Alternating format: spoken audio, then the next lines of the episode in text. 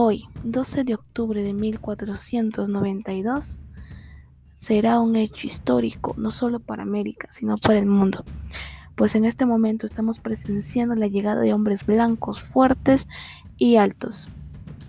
Llegaron directamente en tres barcas enormes y la mayoría de estos hombres están montados en seres tan que nunca habíamos visto en toda nuestra vida. Los indígenas están totalmente impactados con esta llegada incluso han decidido inclinarse ante ellos como dioses. Ellos en este momento están recorriendo nuestro pueblo, están conociendo nuestra gente, nuestras costumbres, nuestras tradiciones, nuestro estilo de vida. Se los trata con la mayor hospitalidad y respeto posible.